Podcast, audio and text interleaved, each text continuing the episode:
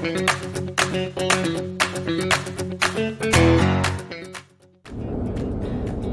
い先生親子しのただいま診療中のお時間です。ピーポーピーポー。はい始まりました。今日もよろしくお願いいたします。このラジオは2倍速での視聴を推奨しております、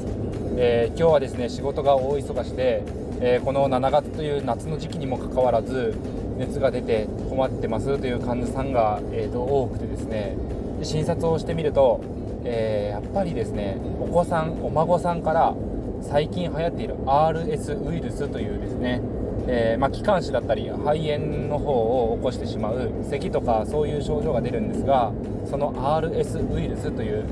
まあ、一般的に言う風邪の代表的なウイルスの一つなんですがそれが、まあ、保育園幼稚園で今すごくうちのエリアでは流行ってましてそれをもらってしまいましたっていう、えー、方が多いですね。あのお父さんお母さんであったりおじいちゃんおばあちゃんが、えー、その症状で、えお越しになると。それだけではなくてやっぱり水面下でコロナの症状が、えー、出てですね、まあ、喉がイガイガするとか咽頭痛だったり、えー、咳で来られて、まあ、微熱ぐらいなんですけど検査してみるとコロナでしたねという患者さんがすごく多い印象です。そんな感じでうちのエリアでは感染症が流行しているような状況です、えー、今日の収録は、え断熱性能について最近勉強しているのでそれをちょっと収録していきたいと思います、えー、皆さん断熱について考えたことがありますでしょうか、えー、賃貸住宅を建てたりする時にはもうパッケージで、え、工務店さんの、え賃貸住宅のプランをそのままっていう場合場合が多くてその辺まであまり意識するっていうことはないかと思います。ましてや賃貸住宅アパートにおいて、え断熱性能を上げてまあ、樹脂サッシにしたからといって家賃が高く取れるわけではないのでその辺は、えー、収支の計画と合わせながらでむしろ切り詰めていく部分かもしれないなというところにはなるかと思うんですけどもちょっとマイホームとかになってくると話は別かなと思ってですね、えー、今回勉強をしております。えー、発端は、えー、私の勤務が転勤になって兼ね合いもあってから家探しをずっとしておるんですけどもそれで最近ちょっと物件を本格的に始め探し始めて戸、えー、建ての方、えー、指値入れさせてもらうっていう案件があったんですがその物件がですね実は築50年ぐらいの、えー、鉄筋コンクリート。や、ままあ、コンクリート像の戸建てになります。でそのお家をまリフォームするんだったらとかを考えてはおったんですけども、えー、カチタスさんとかの物件とかですねやっぱり小綺麗にして見た目がすごいパリッと仕上がってるんですよね。内装もクロス貼って張り替えていて水回りが、えシステムキッチンユニットバス、えー、水回りはウォシュレットというので、え水回り3種の人気も全て綺麗にしてあって内装も表層は綺麗にしてあるというので、えー、じゃあそれがいいのかっていうところにはなってくるんですが、まあ、マイホームとして考えた時にやっぱり躯体というのがま、心配だというのと断熱ですよね。冬場が寒くて夏場暑くてというのではたまらないというのもあるので、えー、調べてみたわけです。でやっぱり、えー、本当に築年数の経っているものだと、まあ、断熱材を入れたりするっていうのがもうないような時代だったりもしてむしろ、えー、基礎ですねあのベタ基礎ではないとかそういうところもあって床からの湿気がどんどん上がってくるとかいう部分もありますのでその辺もマイホームとして長く住む予定であればすごく大事なポイントにはなってくるかと思うんですけども、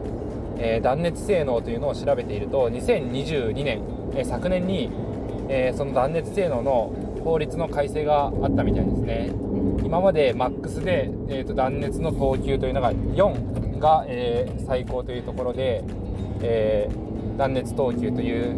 グレードが定められていたんですが断熱等級4がどういうものかというと、え、冬場に暖房を切った状態で、え、8度気温8度を下回らない断熱性能を兼ね備えている、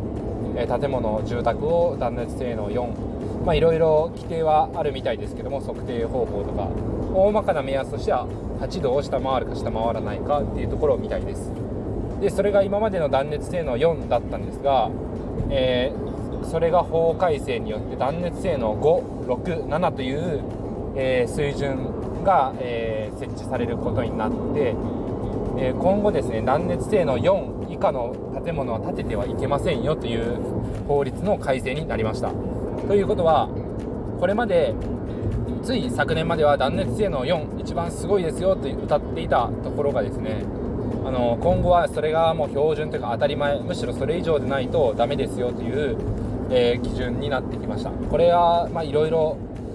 話賛否両論あるみたいですが昨今の、まあ、エネルギーの高騰とかもありますし、えー、いろんな問題があるみたいなんですけども日本の住宅事情がマンションとか資産価値は残るのになぜ戸建ては資産価値が残らずどんどん目減りしていって日本はどんどん新築を建てたがるマイホームを欲しいのか中古住宅を買わない国なのかっていうところでいろいろ議論があるみたいなんですが日本の戸、えー、建て住宅はあの、まあ、建てたら建てっぱなしであまり住宅の、え、リフォームというか特に大事な区体だとかですねえ外壁を塗装したりとかメンテナンスコーキングもそうですけどもあと屋根の、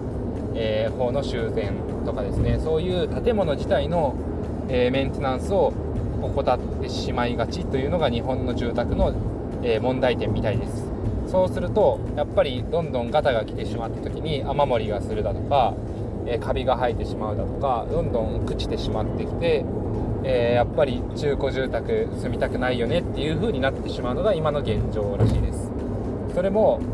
えー、今後改正していこうという中で断熱性能を高めて、えー、建物の価値を高めることで、え資産価値の高い戸建て住宅でないと建てられないよと。それを長く使っていきましょうと。快適で住みやすい住宅を、えどんどん長く使えるようにという法律改正の意図があるみたいです。でそこでいろいろ勉強してみると、まあ、鉄筋コンクリート鉄骨、えー、鉄骨軽量鉄骨造あとは木造とあるんですが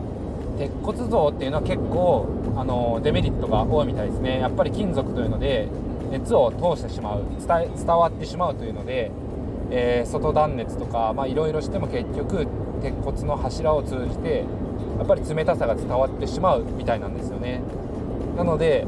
実はそういう点ではやっぱり木造が結構適していたりするっていうのを、えー、ちょっと勉強しました。でえっ、ー、とですね大手ハウスメーカーさんは鉄骨軽量鉄骨の住宅とかを手掛けたりすることが多いので大手ハウスメーカーさんは、まあ、もちろん、えー、断熱性能のいいお家が作れないわけではないと思うんですがこれまでの、え、作ってきた工場の生産ラインとかそういうプレハブですね。工場であるある程度仕上げてから現場に持って行って組み立てるという方法をされると思いますのでそういう生産ラインの兼ね合いからも、えー、今現在断熱性能の本当に引き上げというのはちょっと、えー、足踏みしている状況みたいです。なので、まあ、大手ハウスメーカーさんではなくて意外と木造のメーカーさんが断熱に関しては頑張っているっていうようなことが最近学んだ一つのポイントです。それもあってですね、えー、中古住宅今探しておったんですが古すぎるものいくら水回りをきれいにして表層リフォームでいいかなと思っていたんですが間取り延べをしたところで、えー、窓が多い古い住宅というのが多いのでそもそも窓を塞いだ方がいいとかそういうところの話もやっぱり出てきてですね最高が最低限光が取り込める範囲でちょっと不要かなと使わないだろうなという窓に関しては塞いでしまうというのが断熱に関してはすごくポイントというのも、えー、学びました。で、えー、2階建て3階建てとかになるとどんどん断熱が難しくなってきて、えー、1階と2階3階の高層の、え空気のですね温度差やっぱり暖かい空気が上に上がってしまうので夏は上が暑いとかそういう兼ね合いもありますし、え冷たい空気が下に溜まるとかそういうところもあるので断熱だけの観点でいくと、え平屋のお家が最強みたいですね。なんですけどもし新築で建てるとなると基礎の面積も増えるし屋根材もちょっと増えてしまうしとかですね。そういうところで平屋はハードルがちょっと上がってしまうなというところもあります。なので断熱性能というものについて最近調べて我が家で検討していたローコスト住宅は一応断熱性能4を保証しますよっていうのは歌い文句として掲げてありましたので、まあ、そこは最低限クリアかなと思ってはいるんですが、まあ、ローコスト住宅さんというところでも断熱性能それ以上求めようとは思ってもないのであとは自分たちができるところで窓を極力減らすだとか、えー、まあ、可能なら平屋のプランが入る場所に建ててみるとかも検討したいかなと思っている次第ですね。でまあローコストメーカーさん検討はしておるんですがこれからちょっと、えー、地元の工務店さんを手当たり次第ちょっと連絡取ってみてあのー、費用面でどうかなっていうところのヒアリングをさせてもらおうかなとも思ってます。できるだけハウスメーカーさんではなくて工務店さんでもうプランこんな感じですよというのをお伝えした上です、えーと、どのくらいの概算になりそうですかとかいうのを煮詰めていこうかなと思っております。そちらの方が、えー、ローコスト住宅さんはよくいい意味でも、えーと企画パッケージものなのでえー、楽なんですけどもちょっといろいろ追加でこうしてもらえませんかというところが融通が利きにくいかなとも思いますのでそこは工務店さんとちょっと相談してみて結果として、えーと、ローコストメーカーさんがいいならそれでいいかなとも思っていますしちょっと要相談かなと思ってます。はい。なので、まあ、断熱性能4というのは最低限ですが意外と鉄骨造の住宅は、えー熱に関しては弱いですよっていうのが、えー、皆さんも気をつけてもらえたらなと思います。なので、えー、私自身今中古住宅すごい古いものを探して、まあ、古民家とかでもいいかなと思いながらリノベも考えているんですけどもその時は断熱性能を諦めながら、えー、まあ、自分たちのできる範囲で省エネに暮らすという方法も、え検討しないといけないし快適に暮らすっていうのを、えー、目標に掲げるならばあえてもう新耐震以降というかかなり築年数の浅いもので